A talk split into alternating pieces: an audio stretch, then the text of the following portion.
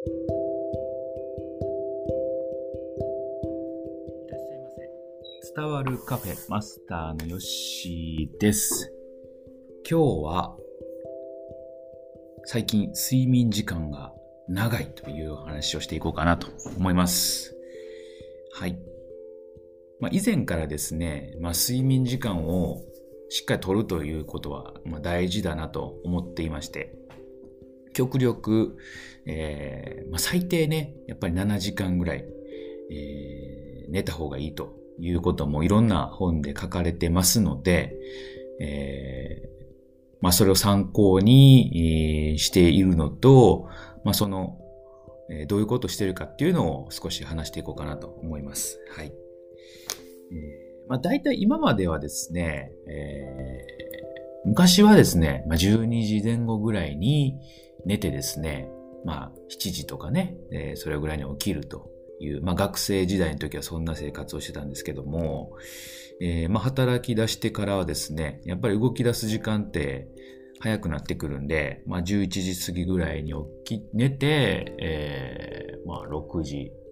過ぎとかね、ぐらいに起きるというような生活をこうしてたんですけれども、えーまあ、本読んだりですね、えーまあ、家庭環境が変わったりしたことによってですね、時間をですね、えーだいぶ変更しました。はい。で、子供がいるとですね、えーやっぱり寝かしつける時間がね、だいぶ早いんで、まあ9時ぐらいにはね、子供をもう寝るようにしたいなと思ってやっているとですね、まあ自分もですね、えー眠たくなるんですよね。えですので、え最近はもう9時に、え寝るようにしております。うん、で、9時から、まあ、えー寝たらですね、まあ、7時間っていうと、まあ朝4時ぐらいになるんですけれども、えーなかなかまあ朝4時には起きれなくて、えーまあ5時に一応目覚ましをセットしております。はい。で、5時にセットしたら、まあ、丸々9時からスッと寝れたら、まあ、8時間寝れるんですけども、そうはまあいかないですね。スッとは寝れないんで、うーん、だいたい今ね、5時半ぐらい、目覚ましは5時にセットはしてるんですけども、5時半過ぎぐらいに起きる感じですね。はい。ですので、まあ、だいたい7時間から8時間の間で睡眠時間を確保しているというような感じです。うん、で、この人の睡眠って本当にいろいろ個人差があるらしくて、まあ、大体やっぱりまあ7時間前後は取るようにしましょうと。どういうふうにも書いてありますね。で、できたらまあ8時間ぐらい取れたらいいんじゃないかなと。ただ、なんか長く、長かったらいいわけではなくて、長すぎるとですね、今度はですね、なんか認知症になりやすくなったりするとか、まあそういうことも研究されているので、あまり長すぎる睡眠っていうのも良くないということですので、えーまあ長く寝れるってね、それだけ、あの、元気っていうことですので、どんどん年齢重ねてくると、あの、寝れなくなってくるというか、僕も結構ね、あの、最近まで、あの、途中で起きたりとか、そんなの多かったんで、うん、まあ、いろいろね、多分ストレスとかがあったり、なんかこう要因があったりするんかなと思うんですけれども、やっぱり睡眠の質は大事かなというふうに、思います。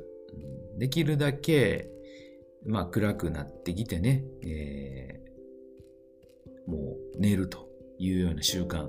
で朝、まあ、早く、えーね、起きて、まあ、好きなことをするというようなルーティンが今、まあ、できているというような感じですね。はい。で、まあね、5時過ぎぐらいに起きて、えー朝1からですね、まあ朝活ということで僕はやってるんですけども、まああの、子供が起きてしまうと、もう子供のね、えーまだ手がかかるんで、そっちにこう、取られてしまうんですけども、朝、まだ子供が寝てる時間ですね。この時間をいかに有効活用するかというところが、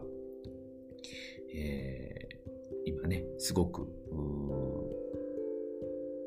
まあ、考えるところというか、えー、いうところですね。えー、まあ僕はですね、結構本読んだりとかですね、えー、ちょっともの、えー、書いてみたりとか、あとは、えー、まあパソコンちょっとやってみたりとか、あそういうことをやっております。やっぱり一日のね、えー、朝一番に自分の好きなことができるっていうのはすごくいい時間かなと思いますんで、えー、いろんな、あのー、世界のね、CEO たちもですね、朝の時間、邪魔されない時間に自分のことをやっているというふうにも聞いたことがありますので、ぜひぜひ、ね、朝活って、そんなハードル高いことできんわっていうこともね、あるかなと思うんですけれども、まあ寝る時間をちょっと早くしてみるとか、えー、睡眠時間をもう一回見直してみるとか、そういうところからこう始めてもらったらいいんじゃないのかなと思います。はい。うん、睡眠の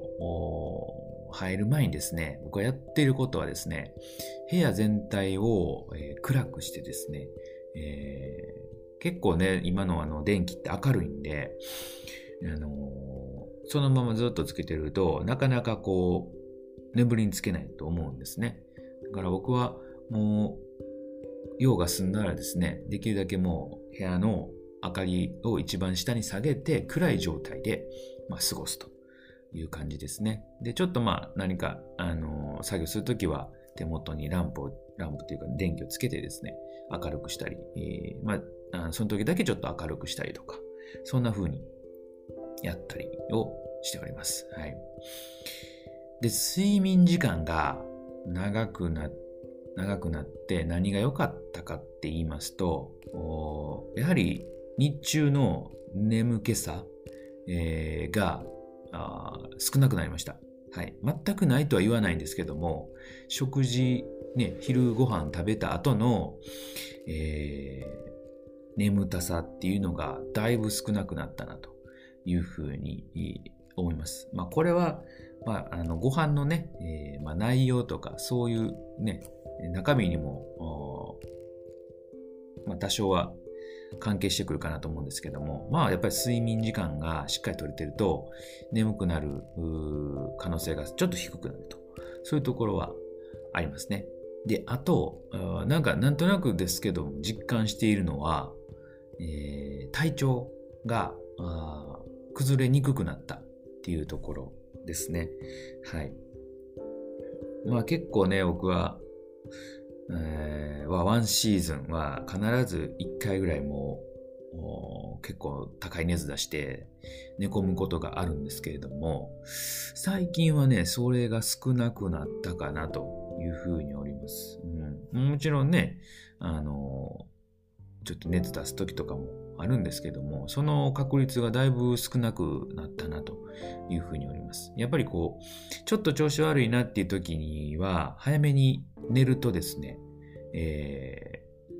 翌日はその体の倦怠感とかだるさっていうのがなくなる、ていることが多いなというふうに思いました。だからね、人間やっぱり寝てる時間に体をこう、回復させてる、脳を回復させてるっていうところが結構あるかなと思っておりますので、その辺は、あの、やっぱり寝ておいたらいいなというふうに感じております。はい。ねえー、まあ、そんな感じですね。うん。あと最近、あの、休日にしっかりと寝れるようになってきたと。以前はですね、休日になると、やたらとなんかもう4時とかね、それぐらいにこう目が覚めてしまうんですけれども、最近は、えー、ちゃんとね、えー、休日もしっかり寝れるように、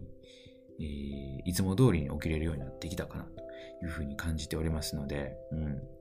どうしても新生活でね、えー、いろんなこうね、仕事も変わったりとか、えー、住む場所変わったりとか、そういうところがあるかなと思いますので、体調崩しやすいかなと思いますので、ぜひとも、あの、寝る時間はしっかり確保するようにしてもらって、まあ基本ですよ、寝ることと食べること、あとは軽くやっぱり運動するというところを、しっかりやってもらうっていうのがいいのかなというふうに思いました。はい。ぜひとも、まあ、まず睡眠から、え、寝る時間を確保するというところをやってもらえたらいいのじゃないのかなと思っております。はい。まあ、そんな感じで今日はですね、えー、最近、睡眠時間が長くなっているというお話をいたしました。はい。ぜひ、実践してみてください。はい。それでは、今日はこれで終えておきます。またのご来店お待ちしております。